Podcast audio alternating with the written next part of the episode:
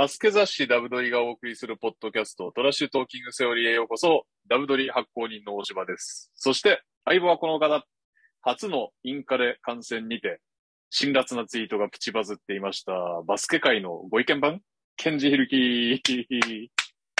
え、なんか、辛辣なこと言いましたっけ、俺？いや、ファーストブレイクワンオンワンうまいの誰ですか大会は高校でやめろみああ、言いましたね。忘れてるんかい。ありましたね。いや、なんか、しかもそれ、まあ、別にね、多分ね、ディフェンスのやっぱりそのファーストブレイクをどうやって止めるかみたいなのを、もうちょっと学校にいる先生たちが工夫したらいいのになと思って、別に全部が全部じゃないんだけれども、あまりにももう多すぎて、なるほど。うん、で、ファーストブレイクうまい大会になっちゃうと、結局大きい子たちが有利にはなっちゃうじゃないですか。まあそうですね。で別に、まあ、走れるでかいやつがいればそうみたいな。そうそうそうで、まあ、別にそれもバスケットではあるから、その全否定はしないですけれども、なんか、はい。それだけだとすごく大味になるというか、偏りが出ちゃいますよね。そうで、別に、まあ、じゃあ、じゃあどうすんだよ、そんなのっていう話になるんですけど、いや、あの、別にオフェンスリバウンドに行かないとか、うん。なんか、じゃあまあ変な話、まあ僕はゾーンそんなに好きじゃないですけど、じゃあゾーンするとか、うん、うん、うん。もうちょっといろいろあるのに、その工夫がなんかあまり見られずに、ただわー、うんこっち攻めてわー、こっち攻めてわー、わー。なるほど。能力の高い運動会みたいな雰囲気がちょっとあったわけですね、要は。こうだからもうちょっと相手のトランジションを止めるのには、どうしたらいいかということは別に、ちゃんとバスケットのお勉強をすれば、うん。例えばベースラインからリバウンド行かないとか、うん。うん、ああるんですよ、そういうのが。はいはいはい。何個かね、基本的なやつが。もうちょっとそういうところを、まあ言ってるのかもしれないし、選手が徹底してないのかもしれないけれども、もうちょっとなんかな、うんとは思っちゃいました。ひるきけんじ。え？はい。で、そしてね、あれですよね、その、あ、もしもし？うん。でね、会場に、はい。あの、とある B リーグの GM さんが何人、二人あったんですよ。おうはい。で、お話しさせていただいたんですけど、僕と全く同じ感想を言ってて、いやーもう20分見てらんないなとかって言って、えー、やっぱ、あれだ、僕も、インカレ多分行ったことあるかないかぐらいの感じで、はい。今週の土曜行こうと思ってるんですよ。うん。準決勝。はい。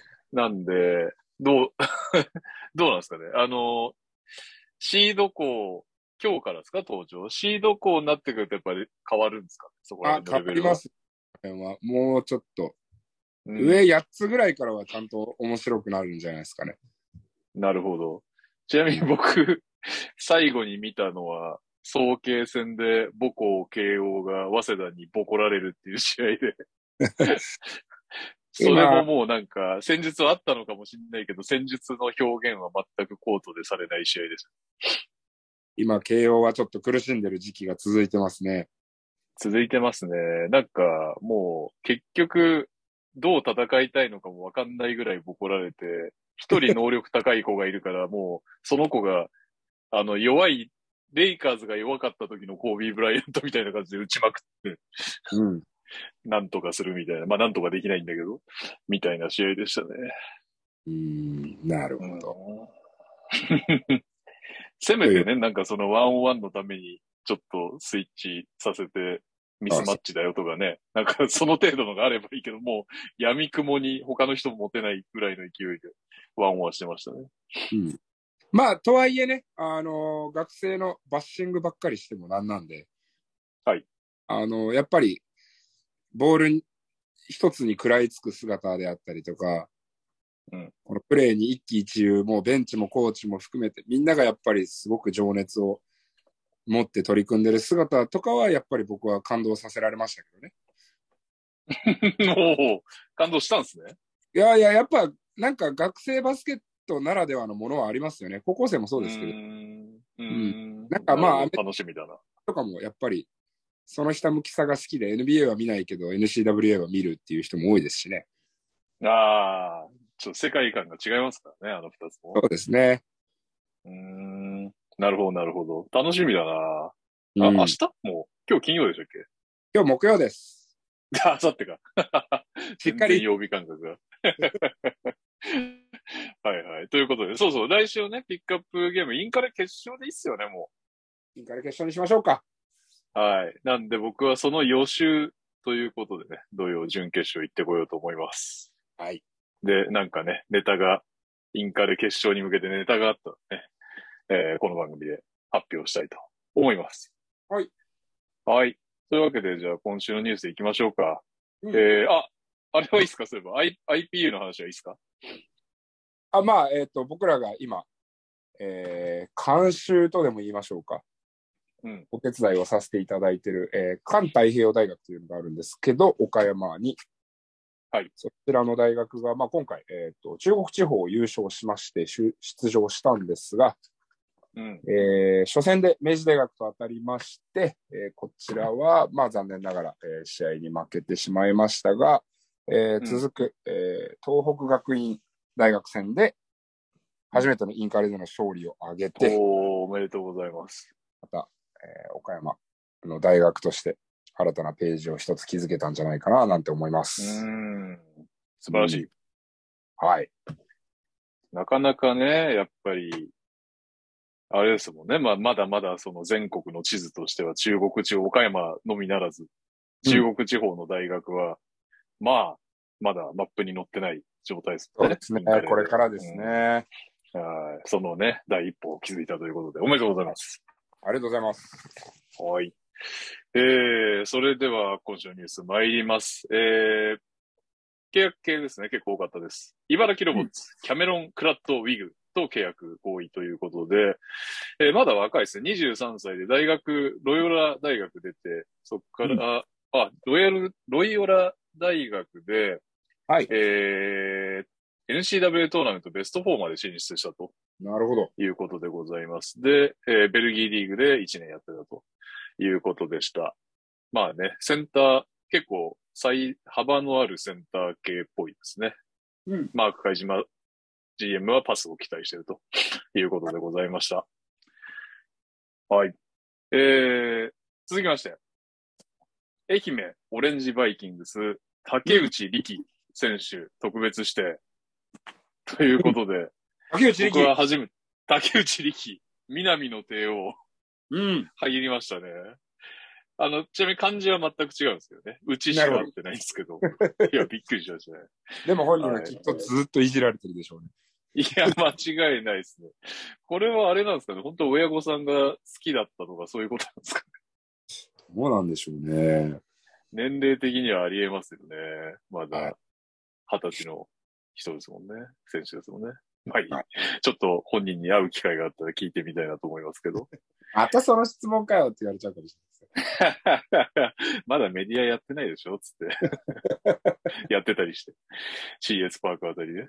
はい。はいえー、群馬、クイーンサンダーズ。星野智樹選手と選手契約れない。うん。発表ということで、アルベリックスでね、プレーしてましたね。で、はい群馬には練習生として加入していたということです。えー、こちらも、だから練習生からパターンが結構ついてます。アルバルク東京岡本飛龍選手と選手契約。うん。あの、後ほどやりますけどね、あのー笹倉選手が怪我しちゃったっていうのにあってのことかと思いますが、まあこういう使い方というか、こういうカードの切り方というかね、練習生、岡本飛龍練習生かよみたいな話がオフにはありましたが、ありましたねまあまあこう。いう狙いがね、はい、あったということで。えー、そして、三円ネオフェニックス、ダニエル・ギデンズと契約合意ということで、えーっと、こちらは湘南ユナイテッドにいたらしいんですけど、戦ってます？やりましたね。お、どんな選手ですか？えー、特にこれといって、スカウティング対象ではなかったみたいな。うん、そうですね。ちょっとあまり、そんなに僕らと対戦した時はあまりパッとしない感じでしたね。えー、そうですね。はい。まあまあまあ、ちょっとね。これも後ほどやりますけど、3円はね、えー、メイテン選手が怪我しちゃったということで、はいもう急遽ね、穴を埋めるしかないという状況だったと思います。そして、西宮ストークス、大阪学院大学、金田龍也選手と契約ということで、えー、去年、あ、違うか、去年、一昨年と特別指定選手として西宮でプレーしていたということです。はい。はい。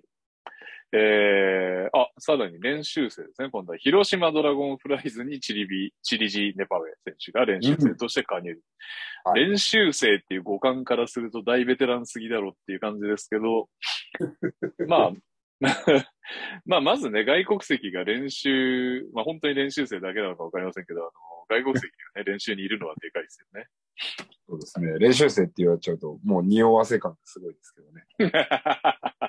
そうっすよね。うんなんかまあ、ちょっと、チラチラと、あれじゃないですか、ネパウエだったら、機械いけないみたいな話もね、ありますよね。そうですね。まあ、ここ何年かずっとその話は取り沙汰されてますけれども、まあ、うんあまり実実現しておらず、もしかしたら彼がうんいろんなチームの夫を転々としてるのは、いろんなチームが、いや、聞かすんじゃねえかって、ああ、もうダメっぽいな、ちょっともう放出みたいなのが続いてるのかもしれない。可能性ありますよねはい。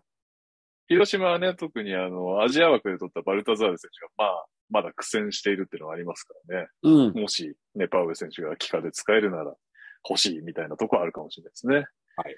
えー、そして、琉球ゴールデンキングスが J ワシントン選手対談発表ということで、これも後ほどやりますけど、東アジアスーパーリーグが大混乱してまして、それ用に取ったのに全然ねえじゃねえかっていう理由のようですね。うん。うん。えー、はい、以上契約周りでございました。えー、怪我。サンエネオフェニックス、ヤンテメイテン選手が、えー、左第5中足骨骨折ということで、インジュアリーリストを登録されました。なんとね、チームトップの平均17.4点、さらに9.1リバウンド、記録していたということで、手痛いですが、早く帰ってきてほしいですね。3円調子良かったですもんね。そうですね。まあ、なかなか本当に怪我であったりに苦しんでいる状況ではありますよね。まあ、その中でもこう結構いい試合をしてたりするんですけれど、最後の最後でサイズが足りなかったり、もう人数が少なかったりっていうところで、なんかこう今一つ、パンチあと一つみたいなところで、その怪我人の分をカバーできなかったり、勝利を拾いきれてないというイメージはありますね。うーん。なるほどね。えー、さらに、アルバルク東京笹倉怜寿選手、インジャリーリスト登録ということで、えー、左足、嘘、右足関節、関節内遊離体、関節前方インピンジメント症候群のため、うん12月30日まで、12月30日まで再登録できません。いやー、ちょっとずつね、ミニッツ増えてただけに残念ですね、笹倉選手。うん、とても残念ですね。まあ、怪我が本うん当にね、まあ、毎回もう僕らも、怪我を取り上げるのもすごく億劫な気持ちにはなりますけれどもね。確かに。しかも今週多いんですよ。まだ続いてしまうというね。千葉ジェッツ、これが一番嫌だ。大倉壮太選手がまた左逆膝ですね。あの、2年前かな。右膝、1年前か、うん ?20、2020、21シーズン途中か。2020、あ、違う。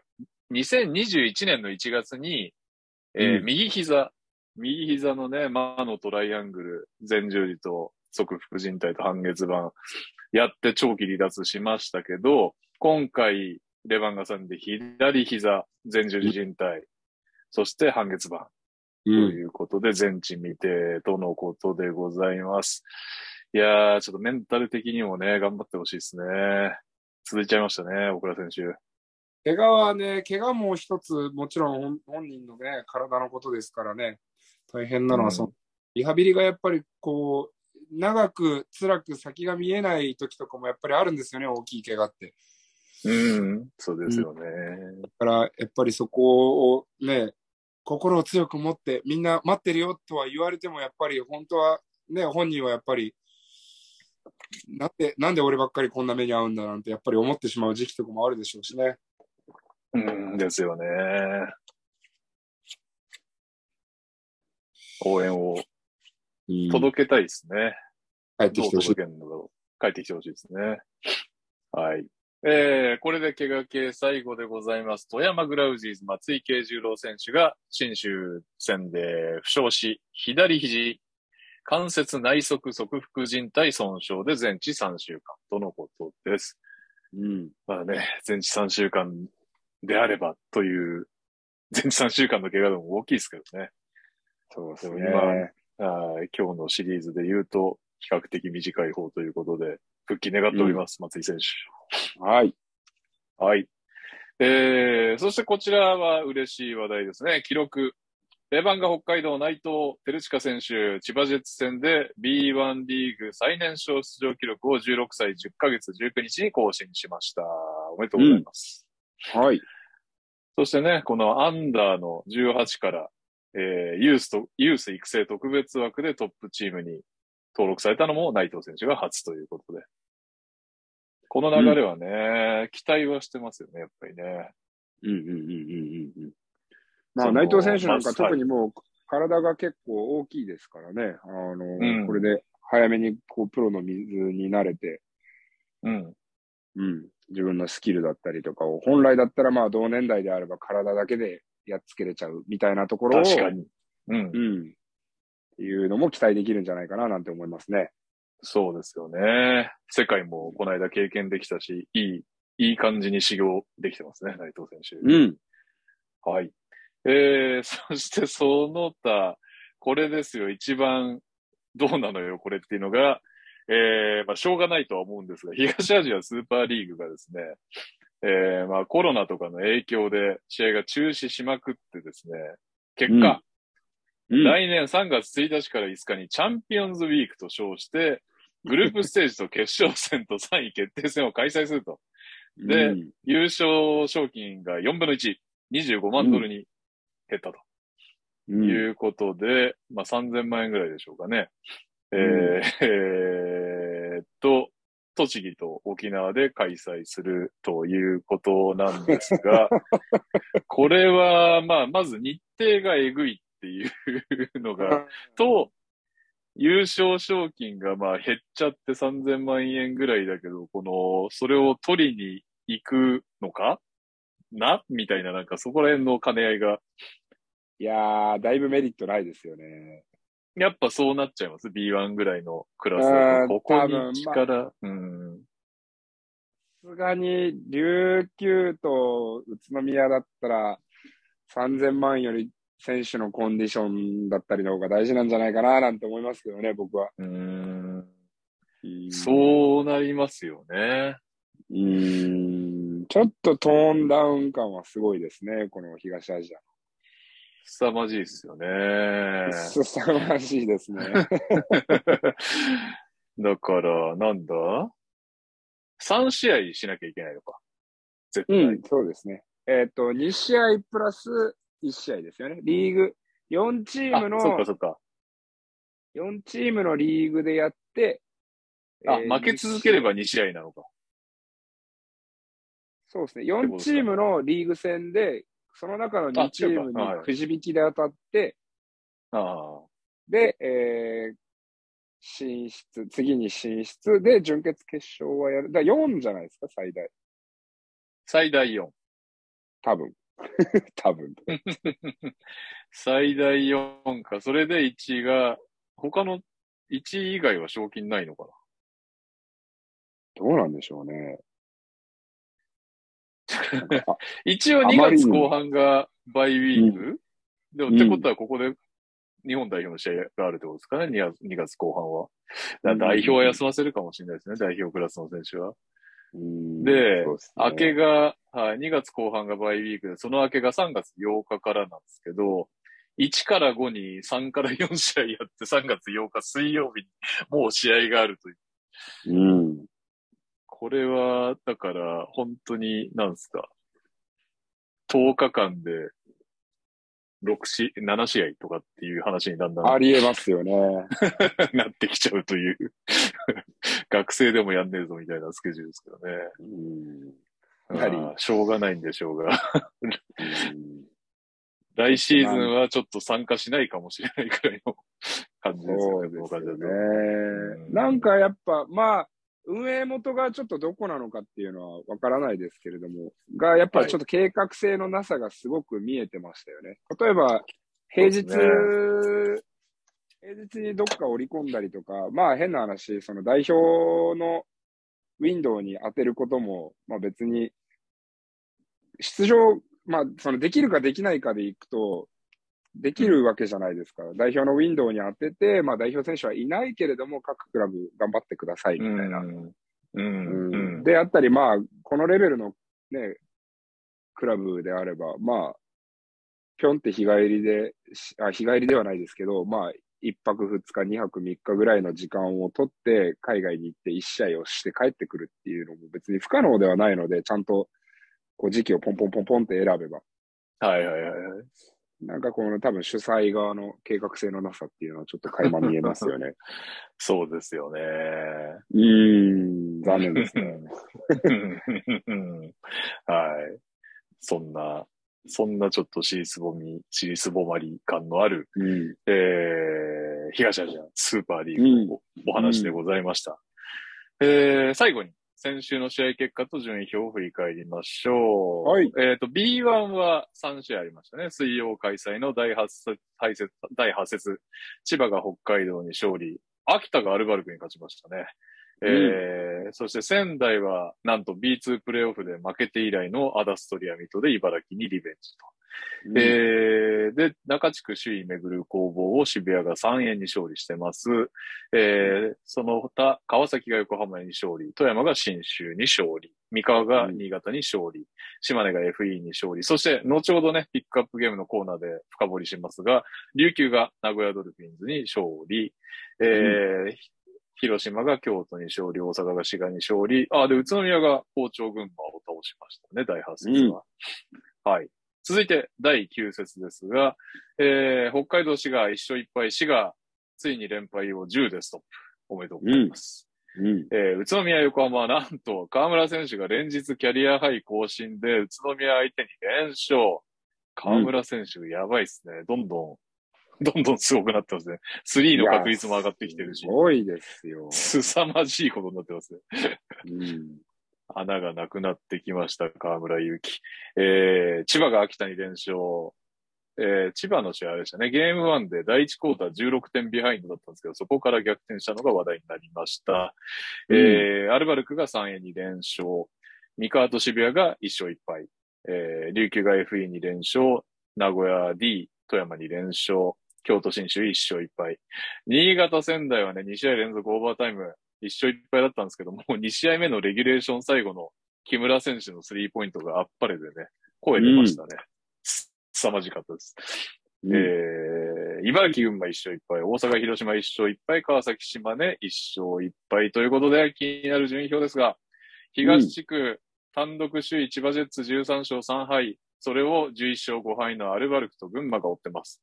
で、えーギリギリ5割8勝8敗、宇都宮ブレックスで、こっからが5割以下、えー秋田、仙台、レバンガ、茨城と続いています。えー、中地区のサンロッカーズ渋谷が抜けました10勝6敗首位。えーそれをだんだんね、ジャニングなしでも復活してきました。川崎9勝7敗。えーうんそして、三円と横浜が8勝8敗で並んでます。えー以下、新州、三河、富山、新潟となっております。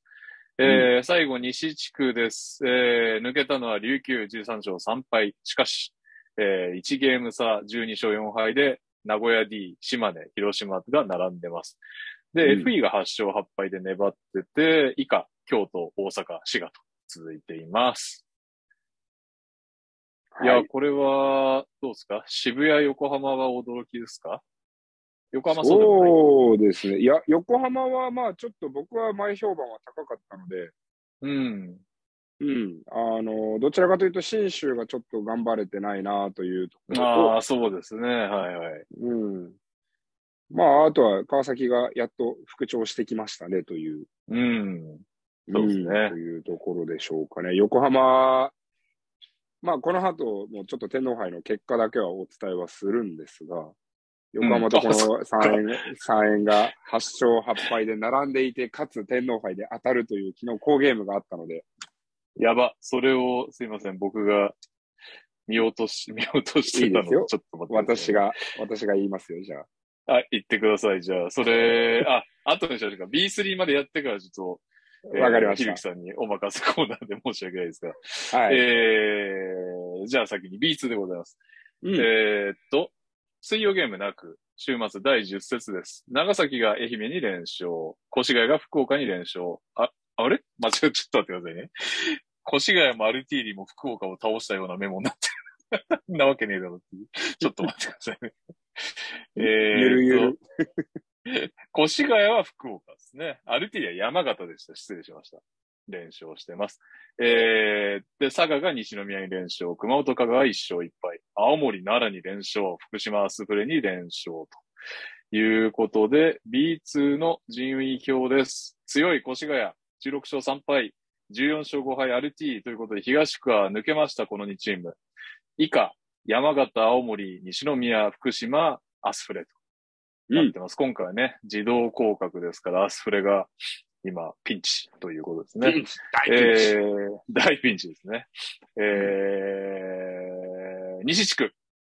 えー、西地区のが競ってますね。1位14勝5敗、佐賀。2位13勝6敗、長崎。3位12勝7敗、熊本。えー、4位10勝9敗、愛媛までが5割を超えてます。以下、福岡、香川、奈良。で、奈良もアスフレと並んで3勝16敗、勝率1割5分8厘ということで、今、現在、奈良、奈良とアスフレがピンチということでございます。えー、最後、B3 ですね、第9節。静岡が品川に連勝、湘南とトヨタ合成が1勝1敗、三重、金沢1勝1敗、埼玉が東京ユナイテッドに連勝しました。えー、岩手が八王子に連勝、岐阜が山口に連勝、横浜が立川に連勝ときて、岡山、連日ともになんとワンポゼッション差で惜敗ということで、うん連敗となってしまいました。結果、えー、岡山を煮立てした鹿児島レブナイズが16勝2敗で首位に浮上。えー、15勝3敗で静岡と岩手が追撃。えー、さらに14勝4敗横浜エクセレンス。13勝5敗トライフープ岡山、えー、埼玉ブロンコス。えー、続いて11勝7敗で東京ユナイテッドバスケットボールクラブ。ここまでが6割を超えてますね。以下、うん。八王子、湘南ユナイテッド、金沢、岐阜、山口、三重、トヨタ合成、立川、品川という順位でございます。はい。惜しかったですね。そうですね。アウェーですかまあまあまあらね、一勝もぎ取れればね、でかいかったですけどね。えーまあ、その前の週でエクセレンスに勝ってるのがやっぱり大きかったんですけど、うん、そうですね。まあ、ここはぜひ、是が非でも取りたいところではあったが、まあ、勝利の女神は我々に微笑んではくれなかったというところで、まあ、あのー全然負け惜しみとかではないですし、あのーただ鹿児島がずっとこう、去年から割と苦手な部類のチームではあったんですが、そこをしっかりと戦えた、かつ我々の内容がすごく悪い中でもこうワンポゼッションのゲームだったので、まあ選手たちには、あのー良いゲームでは全くなかったと。ただ、あの、前を向いて進み続ければ、我々はもっと良くなるよということは伝えましたね。なるほど。はい。はい。えー、ということで、天皇杯。これは、準、々決勝ですかね。そうですね、12 4月7日次ラウンドですね。ちょっとまあ、あ、レギュレーションが、えー、複雑ではありまして、えー、スーパーシード、なんと準決勝から登場に、えー、昨年の、えー、優勝、えー、準優勝の宇都宮と、えー、琉球が、えーもうすでに名名を連ねておりまして、なるほど、そっかそっか。はい。はい。なので、えー、そこの準決勝に上る、えー、4つのチーム、うんえー準々決勝ですね、に上る4つのチームを、えー4次ラウンドで、なるほどなるほどえー4試合の中で決めていくということでございます。では、こちら読み上げていきましょう。えー千葉ジェッツが名古屋ダイヤモンドドルフィンズに快勝106対74でございます。はい。で、こちら、えーアルバルク東京対新州ブレイブウォリアーズが、新州が80対72で勝利。おーうん。群馬クレインサンダース対島根スサノマジックは73対63で、群馬クレインサンダースが勝利。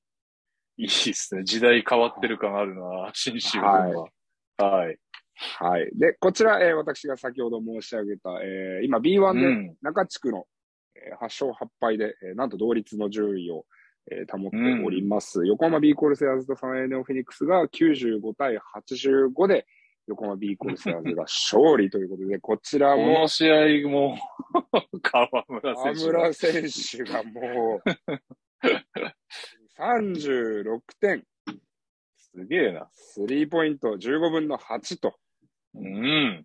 もう大活躍ですね、本当に。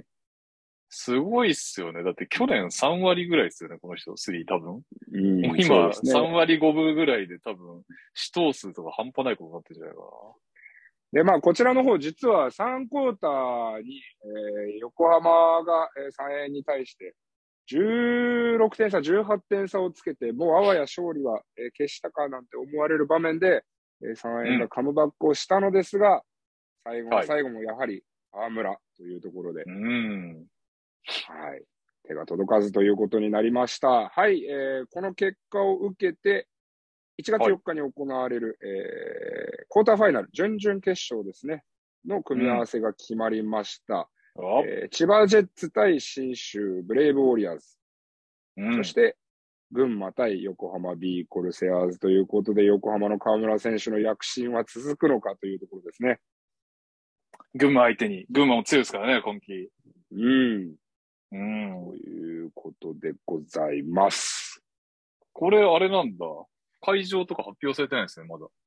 会場は、えーまだ発表がされておらず、まあ、おそらくはホームアウェイなんじゃないかな、なんと。あ、なんで、えっ、と、多分ホーム、順位が上の方のホームとかそういうことなんじゃないのかな。あ、そういうことですか。うーん。いや、わかんない。嘘ついたかもしれない。でも、えっ、と、この4次ラウンドは、うん。ホームアンドアウェイでやってたんで、ホームアンドアウェイというか、その、どちらかのホームっていう、はいはいはい。ので、千葉は船橋でやって、アルバルクは立ち火でやって、島根は松江、横浜は、えーうん平塚でやってたので、そうね。いや、群馬、横浜見たいぐらいだけど、よ1月4日はダメだな。面白そう。はい。ちょっと今年の河村選手はなんか見に行きたくなる感じですよね。いやー、すい。ごいですよね。もう映像で見ててもちょっとドキドキしますもんね。やばいっすよね。パスもいかついし、ディフェンスもね、相変わらずで、さらにスリーもあるというね。うん。いや、ちょっと見たい。このピピークっては言わないね。まだ若いから。こっからさらにピークあるでしょうけど、このフォームのね、トップフォーム河村勇輝見たいですね。はい。ひるきさん、フォローありがとうございました。はい。はい。というわけで、ピックアップゲームの方参りましょう。えー今週のピックアップゲームは11月30日、ドルフィンズアリーナで行われました B1 第8節名古屋ダイヤモンドドルフィンズ対琉球ゴールデンキングスです。えー立ち上がりからもう双方守備バチバチの締まった展開だったんですけど、えー第2クォーターにね、名古屋がちょっとイージーめのショットだったり、オープンのスリーを外してリズムを崩す一方で、琉球はね、着々と得点を重ね、前半40対26、琉球リードで折り返します。なんとこのクォーター、名古屋9点しか取れず。で、うん第3クォーターになって名古屋が少し持ち直した感にも見えたんですけど、結局琉球強くて20対16で、さらに点差を広げるんですが、第4クォーター、この日何度も見せていた名古屋のプレスがついに琉球を捉えまして、ナイスディフェンスからトラ,、トランジションで決め切り、あれよあれよという間に残り7分38秒で51対69と1桁点差に縮めます。で、うんえー最大で1点差まで集まったのかな？っていう名古屋がかなり猛攻を見せたんですが、琉球勝ち切りましたね。最後は。琉球が、えー素晴らしいバスケを見せ、70対66で勝ち切るという強さを見せる試合でございました。えーと、勝った琉球、今村啓太20点、ジャック・クーリー15点。10リバウンド、ジャジョシュ・ダンカン10点。8リバウンド、えー負けた名古屋はコティ・クラーク14.8リバウンド、斉藤匠14.5アシスト2スティール、スコット・エサトン11点。という試合でございました。いかがでしたか、ひゆきさん。まあやっぱりサイズのところ、かなりアドバンテージが琉球側にあるなというところでゲームに入ってはいて、まあそこが結構第4クォーターのあのもうちゃんとゲームになってから、まああの一一時期は18点、20点離れてましたけれども、はい。それを追いついてからの明暗を分けたのはやっぱりオフェンスリバウンドだったのかななんていうふうに思いますね。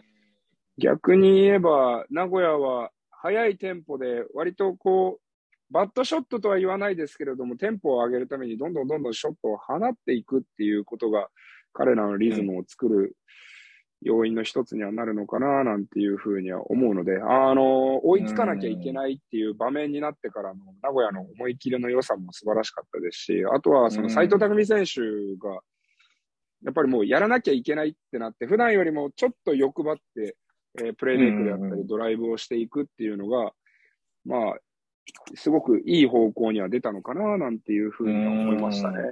まあ最後それこそ。ありますね、彼のプレーは。花がありますね。それこそ最後、斎藤選手が、えっ、ー、と、プレーメイクできなくて、おそらくターンオーバーだったんじゃないかな、になって、えっ、ー、と、最後、負けてはしまったんですが、まあそれはあくまで結果論であって、やっぱり斎藤選手がどんどんどんどんこのペイントをタッチしていくっていうところは、すごくチームとしても、もっと強調してもいいのかな、なんていうふうに思いましたね。なんか難しいっすよね。あれどういう指示出てたのかわかんないけど、一旦その最後の方、斎藤選手対ダーラム選手になった時に、うん、もう結構クロックも、ショットクロックが進んでて、いや、そこをもう行っちゃってもいいんじゃないのっていうところで、ね、うん、あの、多分追い上げてる、追い上げムードの時だったらそこを、あの、アイソレーションしてたんじゃないかなっていうところで、えっ、ー、と、コティ・クラーク選手に振って、クラーク対今村というミスマッチを使おうと思ったけど、ダメだったみたいなシーンがあったと思うんですけどね。なんかあれ難しいですよね。イケイケどんどんつうか、こう、まだ時間があって、どんどん打たなきゃ、点差もあってどんどん打たなきゃっていう時のリズムとやっぱりこう、なんかポゼッションと、が、差も少なくなって、時間も少なくなってる時にどうしても、こうなんか同じノリではいけないですもんね。うんうん、そうですね。あああいうのって、やっぱり、同じノリではいけないもんなんですよね、きっとね。なんか、さっきも言った通り、名古屋は早い時の方がリズムはいいけど、うん、後の時間考えたら、いや、早く打ってもな、みたいなのがやっぱり出てくるですか、うんうんうんまあ、あくまで、その、ね、何十ポゼッション、100ポゼッション弱ある中での、そのワンポゼッションがあくまでこう、どこに来ちゃったっていう考え方を僕はするんで、うん、あんまりこう、最後のポゼッションだから、こうだったよね、ああだったよねっていう考え方はあまり僕は好きではないんだけれども、うん、それよりも気になったのは、まあでも一番その確率の高いところで攻めるっていうところでいくと、斉藤選手がダーラムを破って、はい、うん、そのスコアに直結するかというと、多分それはあくまでペイントタッチで、その他の選手がもう1個、2個ぐらい、こう、もっとそのアドバンテージをでかくしなきゃいけないっていう可能性はあって、それでいくと、まあダ、ダーラム選手対今村選手の方が、ああ、えっ、と、クラークね。クラーク選手。あそう、クラーク、はい、カーラク、えー、カーラクって言っちゃった。クラ、コッティ・クラーク選手、コッティ・クラーク選手。はい。クラーク選手対今村選手の方が、その名古屋としてはアドバンテージ、打ち切れるっていうね。うん。だったのかもしれませんね。うん。うん。なるほどね。まあ、あとは最後40、違うな、34秒名古屋ボールになってタイムアウトでハーフコートを選択。はい、はいはいはい。になった時に、もうクイックヒッターで無理やりもうワンポゼッション残してもいいのかななんて思いましたけれどもね、名古屋の得点の期待値が結構あるので。はいはいはいはい。うん。で、それで結局あまりいいショットを作れずに終わっていたので、逆にもうここで絶対打ちますって決めてた方が面白いのかな。まあでもそれはもう本当コーチの考え方次第ですからね。確かにね。まあ、須田選手とかいますからね。打とうと思えば、クイックヒッターできますからね。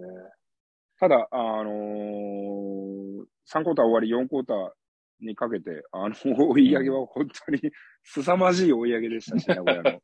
凄まじかったですね。多分17-0のランぐらいありますよね。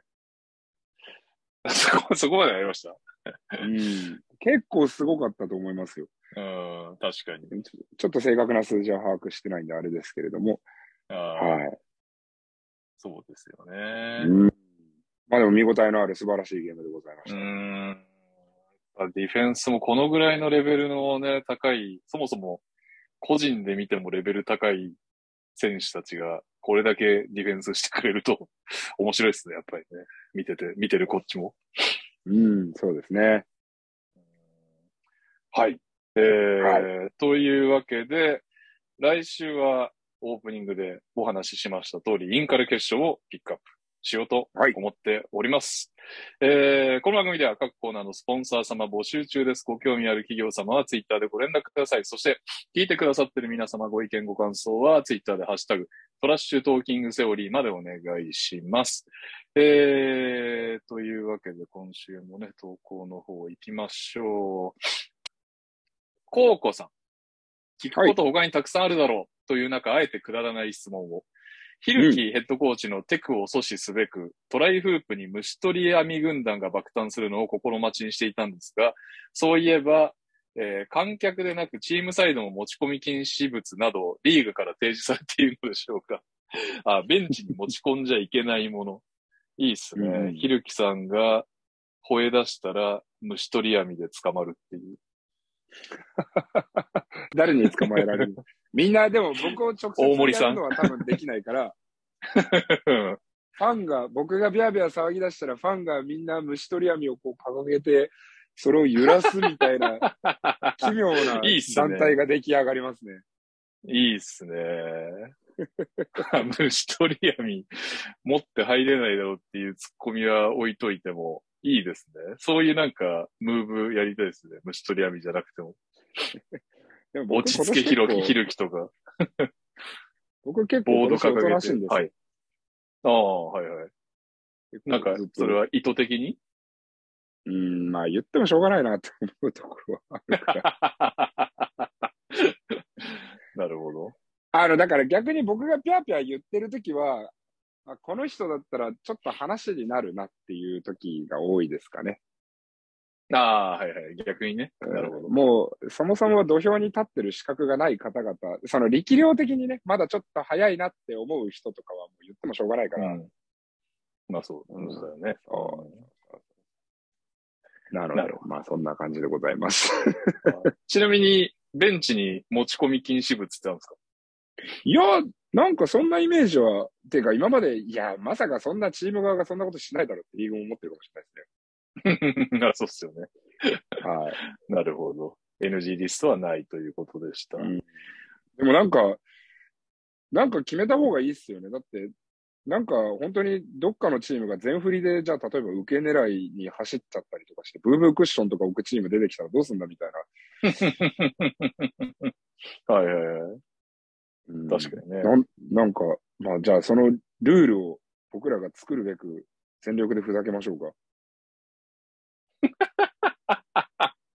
禁止ルールを増やすべく。そう。なんか、まあ、道具関係あるかわかんないけど、結構あの、NCWA の選手たちのセレブレーションが話題になったりしますよね。なんかセレブレーション系でなんかあったら面白いかもしれないですね。ベンチで。そうですね。うんちょ。っと考えておきます。楽しみにしております。はい。はい。えー、とあるチームの箱押さん。バスケだけではなく、サッカーにも造形の深い、ヒルキヘッドコーチに質問です。はいサッカー日本代表の PK 戦外したのはすべてユース出身。決めたのは高校サッカー出身者と面白い考察をどこかで見かけました。うんバスケにおいても、例えば有名大学出身者とトライアウトで泥臭くこの世界にいる選手で、プレーに対してあるいはバスケットの考え方、姿勢などで違うなぁと感じるところはありますか？結論人によるとはなりそうですが、ひるきさんの先日のツイートとかで絡めてお話しいただけると嬉しいです。かっこ選手のスタッフさんに対する態度とかのお話のツイートです。なるほなるほど。ど。うん。えーひ結論、人によります。うん。まあ、でも、なんて言うんですかね。まあ、傾向に違いはありますよね。だからもちろん、有名大学出てても泥臭いやつは泥臭いですし、うん。あのー有名大学じゃなくてもう成り上がりみたいな、叩き上げみたいなやつでもスマートにプレイするやつはいますけれども、うん。その、まあ、傾向として、えー、有名大学、まあ、有名大学というか、有名というよりかは、その大学のスタイルですよね。結局、東海とか、じゃあ、例えば、えー白鴎だったり、筑波だったりとかの選手はよく喋るなという印象がある。そしてバスケットのことをよく考えてるなという印象がある。はい。だから、そこの教育的なもの、その自分たちがいいチームになるためのカルチャー、カルチャー作りっていうのは選手たちでやらなきゃいけないよねというところは、その選手たちの方が、割とこう、基礎が固まってる感はあったりはしますよね。ああ、なるほどね。うん。まあでも、とはいえ本当に人によるって感じですね。うん、本当にそううん。なるほどね。う。うん。まあでもなんか、本当プロに上がるような選手って人格もしっかりしてるな、みたいな ことを思うことが多いですね。取材してる側としては。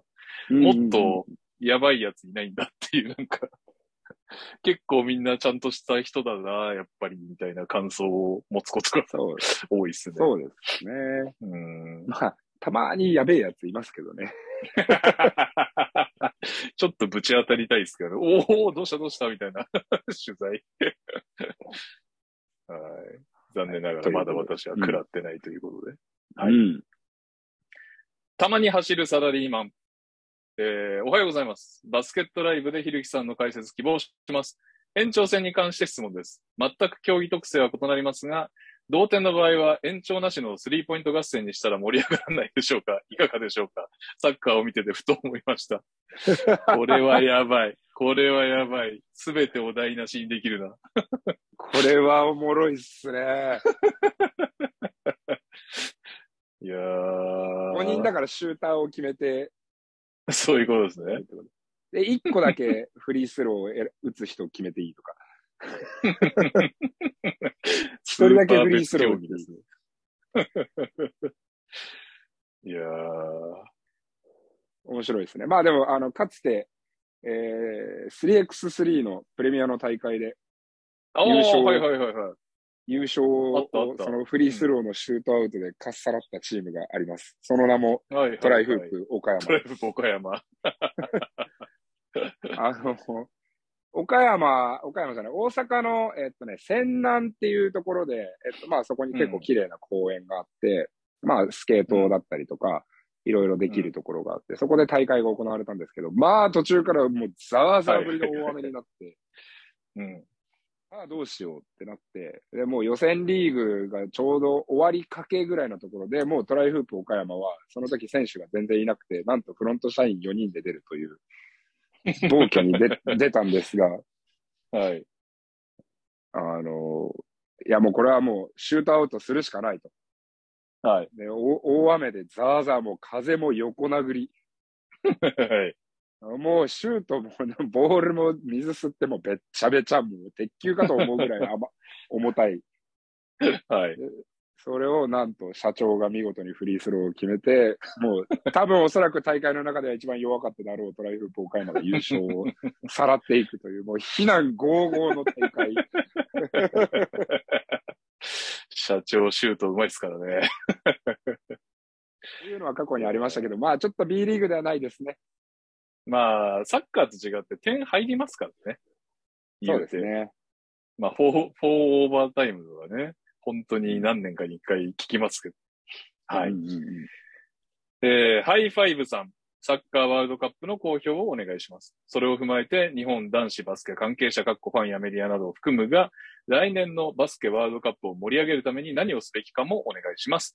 アベマでの解説が話題だった本田さんの枠をぜひ、ひるきさんに務めていただきたい。いいですね。ひるきさんがね、全然相手のチームのね、名前も呼ばないで、あこの何番、こいつ下手ですよ。言ってほしいですね。失礼なことは言いませんよ。確かに世界のホンダだからね、できる芸当という。うんそうですよ。世界の悲劇ではないですから。どうでしたか？ワールドカップ、大柴さんは。大柴さんは一試合も見てないですね。なるほど。サッカーはあまり興味がない。だから20年前の、この間も話しましたけど、あの、クライファーとベルカンプで止まってます、ね。だいぶ止まってますね。だいぶ止まってます。でも、あの、ハイライト見て、浅野の、浅野選手うん。のうん。トラップはまして、ベルカンプかよって思いましたね。あの、1点目のドイツいやー、戦でしたっけ？だから、まあ、日本もね、そのベスト8の壁を破れないとは言いつつも、確実にやっぱはいりチームとして進化はしてるなとは思いますよね。ん。うんですよね。本当にだからまあ、育成って、今、例えばね、今本当に、まあ日本がワールドカップに出れてたりとか、まあオリンピック前のじゃあプレマッチでえーフランスを倒したりなんだったりっていうのでちょっと盛り上がったじゃないですか。うん。まあそれってでもやっぱり渡辺選手とか八村選手みたいなこう、10年20年に出るか出ないかの逸材がやっぱりいてのことだと思うんですよね。はいはいはい。でも、その、他の選手のスキルであったり、うんそのバスケットへの考え方とかっていうのを見てても、やっぱりレベルは確実に上がってる。ただ、育成って、そんなにこう、じゃあ、日本はこれからこういうのを推進していきます。こういう育成方針でいきますって言っても、それが、結果が出るのは、やっぱり5年、10年先なんですよ。どうしてもやっぱり、その、どうしても指導者、コーチの部分を育てなきゃいけなかったりとか。レフェリーの部分を育てなきゃいけなかったりとか、うーん。そもそもの、その、じゃあ今部活動のあり方であったりとか、じゃあリーグ戦にする、トーナメント戦にする、ゾーンをなしにする、ありにするっていう、その組織だったり、うん環境づくりの部分でも、こう、やっぱりじわじわなんだろうなというふうには思いますね。ですよね。いや、なんか、八村選手とか渡辺選手とか出てきて、うんいや、これ日本相当来てんなって思ってましたけど、で、川島選手もすごいじゃないですか、大堀の。うん、そうですね。でも川島選手がやっぱアジアであれだけ活躍して、いざ世界に行った時に、まあ、川島選手の個体は世界でもすごかったけど、うん。ね、スペインにスカウティングされる男川島みたいな感じでしたけど、バスケ IQ の差めっちゃあってビビりましたね。この年代でこんな違うんやと思って。ってことはやっぱ長いよなっていう川島選手なり八村選手なり、その個体で勝負できる人が現れても、あの IQ の差を埋めていくのって遠い道のりなんだろうな、ちょっとこの間の大会では思っちゃいました。うんうんうんうん。そうですね。えうん。ーこういうのは一、一、人、なんですか？一足飛びにはいかないということですよね。はい。はい。はい。えー、ワンエンドワンさん。最近、うん試合を見れば見るほど、トラベリングの定義がよくわからなくなり、吹かれてないトラベリングが多いのかなとも思います。実際はどうなのでしょう？トラベリングとフェについて取り上げてほしいです。ああ、トラベリングね。でもこれはどうなんですか？ゼロステップの混乱はもう収まってるんですか？界隈ではトラ。ベリングでも、まあ、ゼロステップは収まりましたけれども、うん。あのートラベリングもだいぶ綺麗になったと思いますよ、日本。うーん。なるほどうん。ぼ僕はそう思いますね。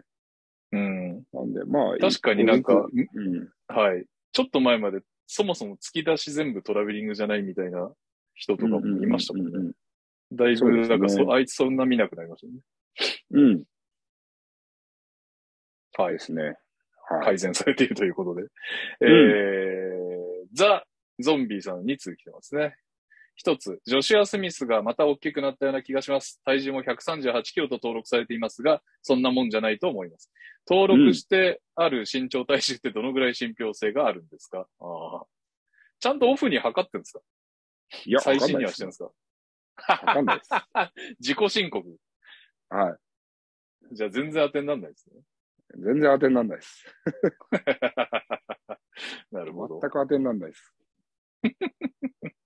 あーしょうがないです。そしてしょうがないですね。うんザ・ゾンビーさん。天皇杯こそインシーズントーナメントみたいにしてできないものですかね。このラウンドに上がってきても日程がきつすぎて捨て試合が発生しているのはなんだかなと思います。協会やリーグは現状を変えるつもりはないんですかね。ああ、天皇杯ね。うん。うんどうなんでしょうね。だから結局、インシーズントーナメントにすると、もう負けたチームとかが結局一緒だと思うんですよ。負けたチームがいっぱい休めて、選手たち回復できて、で、リーグ戦に向かえるってなるから、まあ、結局、うんってなっちゃうと思うんですよ。うーん、なるほど。うん。うん。だから、インシーズントーナメントよりかは、アーリーカップ、まあどうなんでしょうね。アーリーカップ、忘れてた。アーリーカップってどうなるんだろう復活すんのかな？アーリーカップのシステム僕好きでしたけどね。だからアーリーカップがもっともっとこう、なんかアーリーカップリーグ戦、天皇杯って、この3つの軸で動いていくと、いろいろ日本のバスケット面白いだろうなとか思いますけどね。一応、あれですよね。B リーグ的にはそういうなんかもう価値のあるものにしていきますみたいなつもりで始めてたんですよね、多分ね。うんうんうんうんうん。でも、復活してほしいですけどね、の関係もあってね、なくなっちゃったから、もう忘れてました、今。うんはいはい。懐かしいな。あれが再開したらもう、大手を振ってコロナは終わったという感じなんですかね。わかんないけど。そういうことなんでしょうかね。うーん。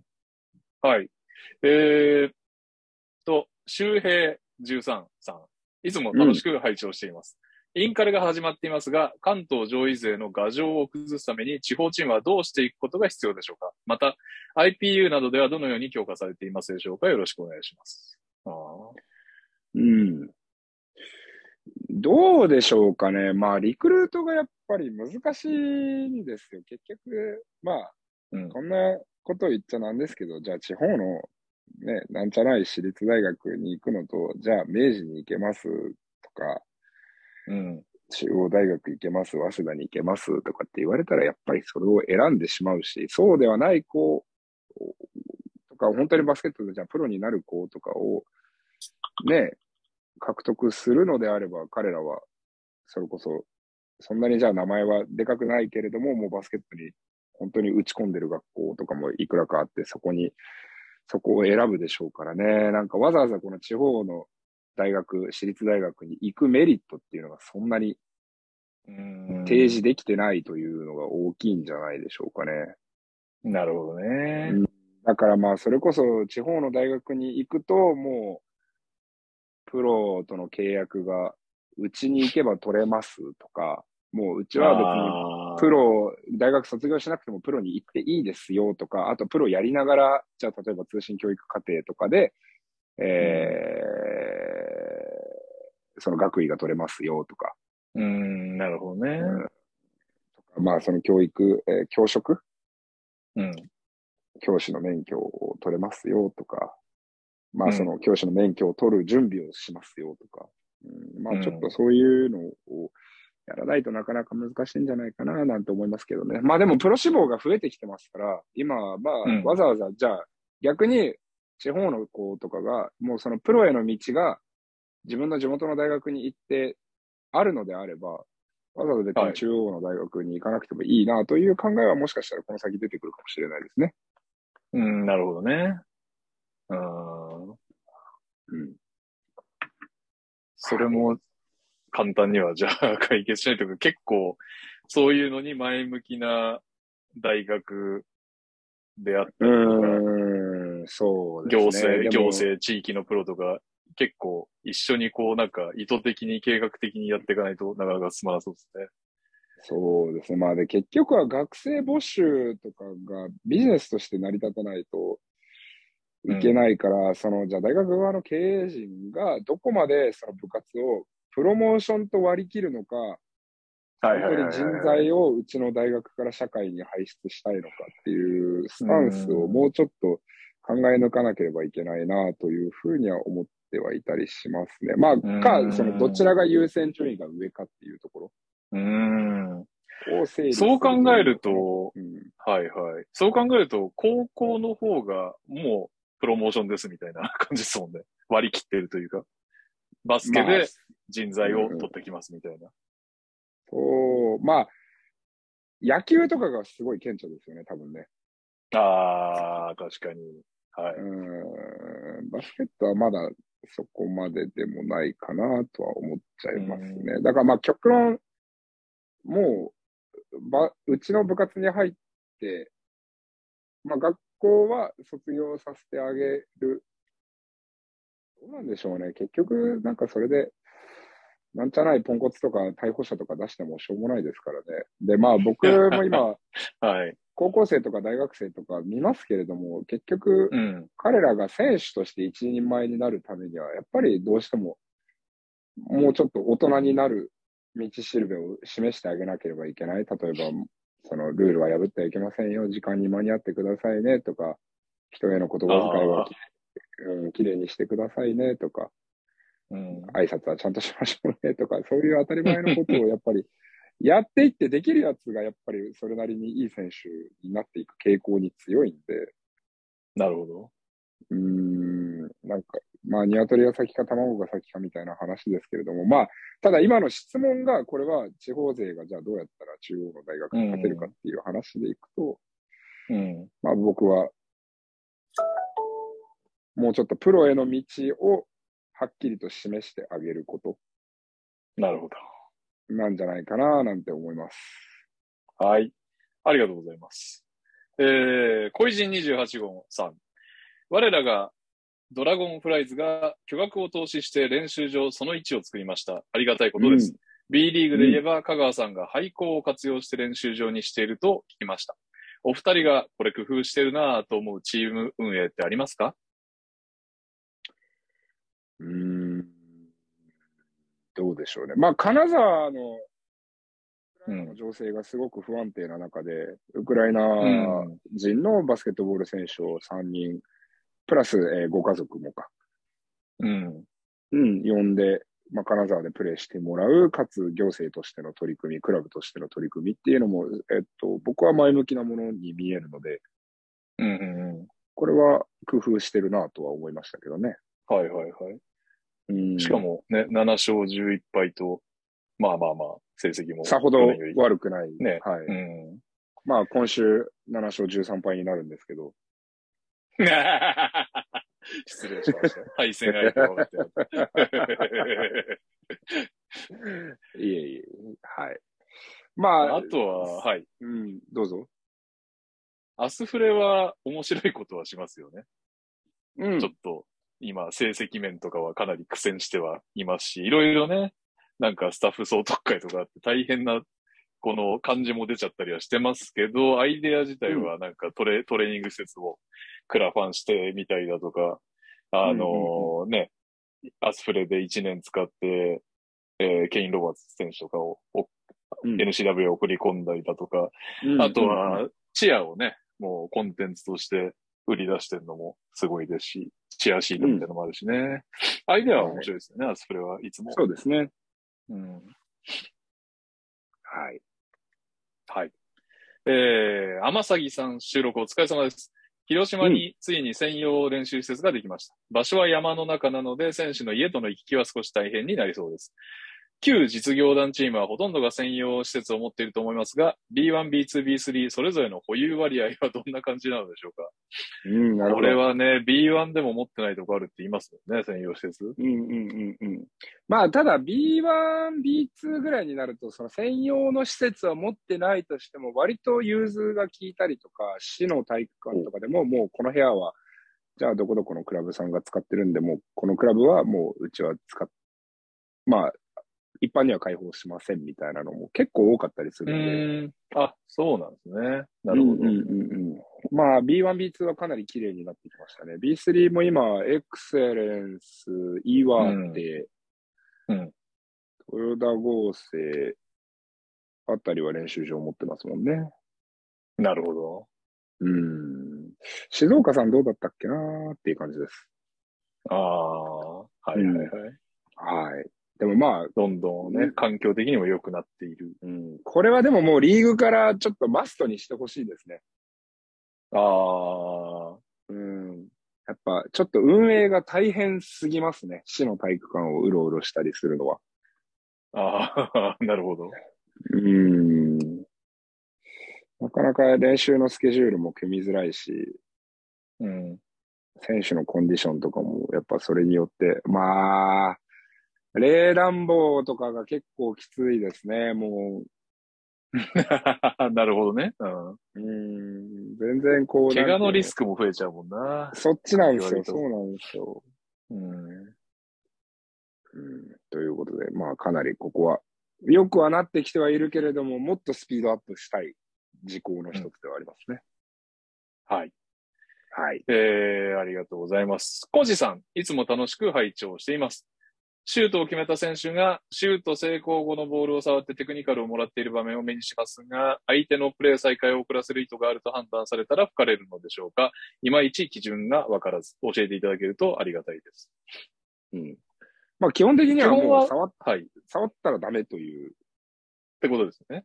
うん、わざとわざとじゃないに関わらず、昔はなんかわざとじゃなかったら、まあ、うん。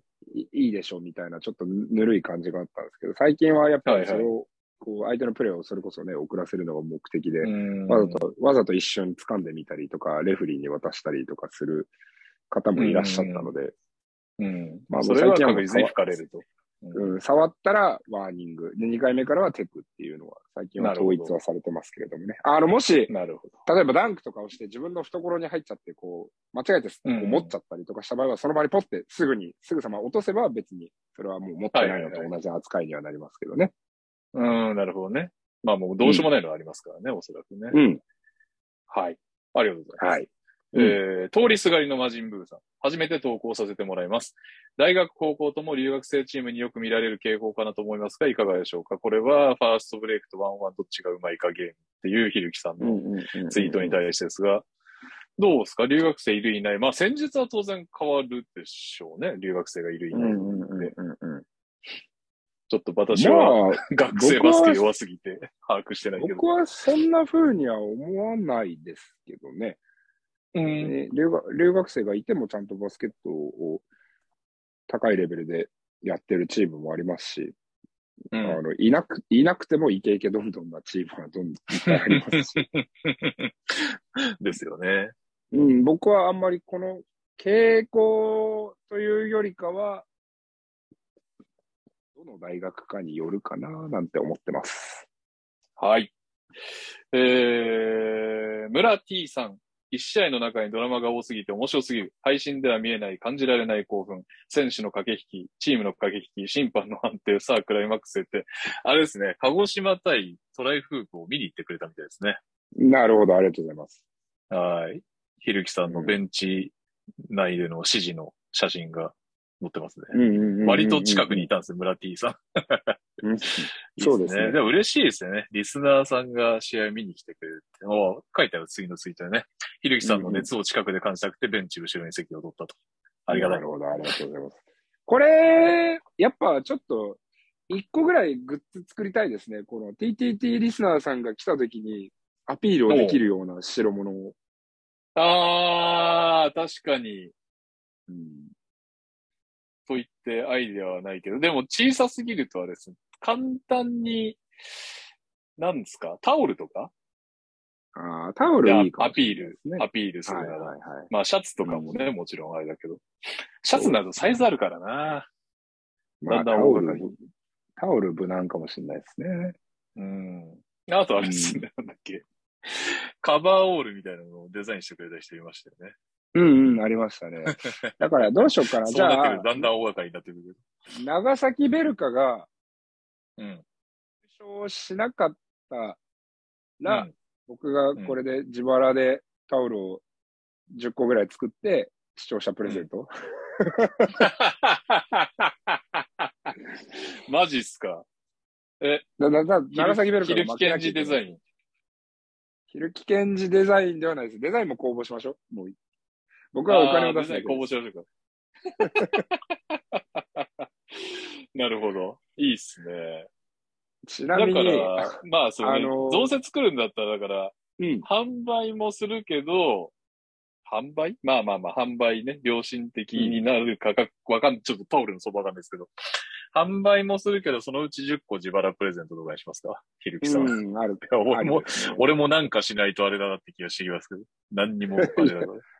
でも、長崎ベルカにベッベットしたのは僕ですから。まあ自分で言ってましたしね、優勝しなかったらなんかするって。これ、あ、ちなみにはい僕、この間の、あの、この間、それこそ、えっ、と、先週かな、うん。えっ、と、伊藤拓馬、今は代表ですね。長崎の。ああ、そうですね。はい。社長だったんだっけ、うん確か、そうですよね。確か。はい。うん。うもう一個上に上がった気がする、そういえば。ん。ですよね。はい。うん。で、お会いしたんですよ。うん。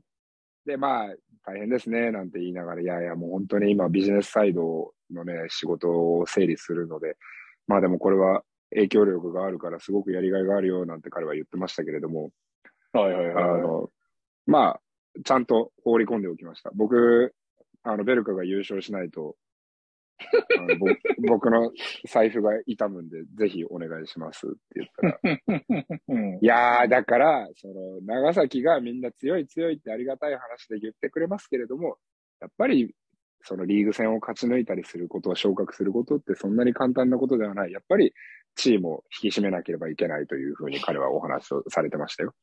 めっちゃまともな答え返ってきた。そう。真面目かって言ってやりたくなった。え ーなるほど。伊藤さん真面目なとうん。ひるきさんの年齢関係ってどんな感じなんですか？タックマーさんが僕の1個2個上じゃないかな。ああ、そういう感じなんですね。そう。はいはいではい、大志くんが僕の1個2個下なんじゃないかな。おおなるほど、なるほど。はい。うーん。伊藤拓馬さんも、あの人、オフシーズンも忙しそうだからな。なんかね、それこそお話聞いたら、まああれでも、W でも取り上げはしましたけどね、またひるきさんと話したらちょっといろいろ変わりそうではありますが、いつ誘っていいものやらよくわからない伊藤拓馬さんという。なんか、秒で断られそうですよね。ダブドリの対談やります？とかって言ったら、いやー、ちょっと、みたいな、なんか何を取り上げられるか。怖いっすよね。多分、伊藤拓馬さんポジ ポジションだったら。どんどん立場が上に上がっていっているというね。ダブドリに出る出づらくなるっていう。いや、ちょっと、月バスキングさんだけにしてるんで、つって。いや、でも、ね、それこそ、あの、志村さん、志村さんとか、もうあれ社長になってから出ましたっけ ?GM でしたっけ？あの時は。あの時 GM っすけど、でも確かに志村は、あれっすね。うん。なんか、YouTube かは、ポッドキャストかは、社長になってからで出てくれた気がします。うんうんうんうんうん。うん。いけるか。うんう、ん。聞いてみましょうか。お、ぜひ、チャンスあれば、お願いします。はい。はい。楽しみにしております。はい。というわけで、えー、今週のトピック以上になります。投稿以上になりますかね。皆さん、送ってくださった皆さんありがとうございます。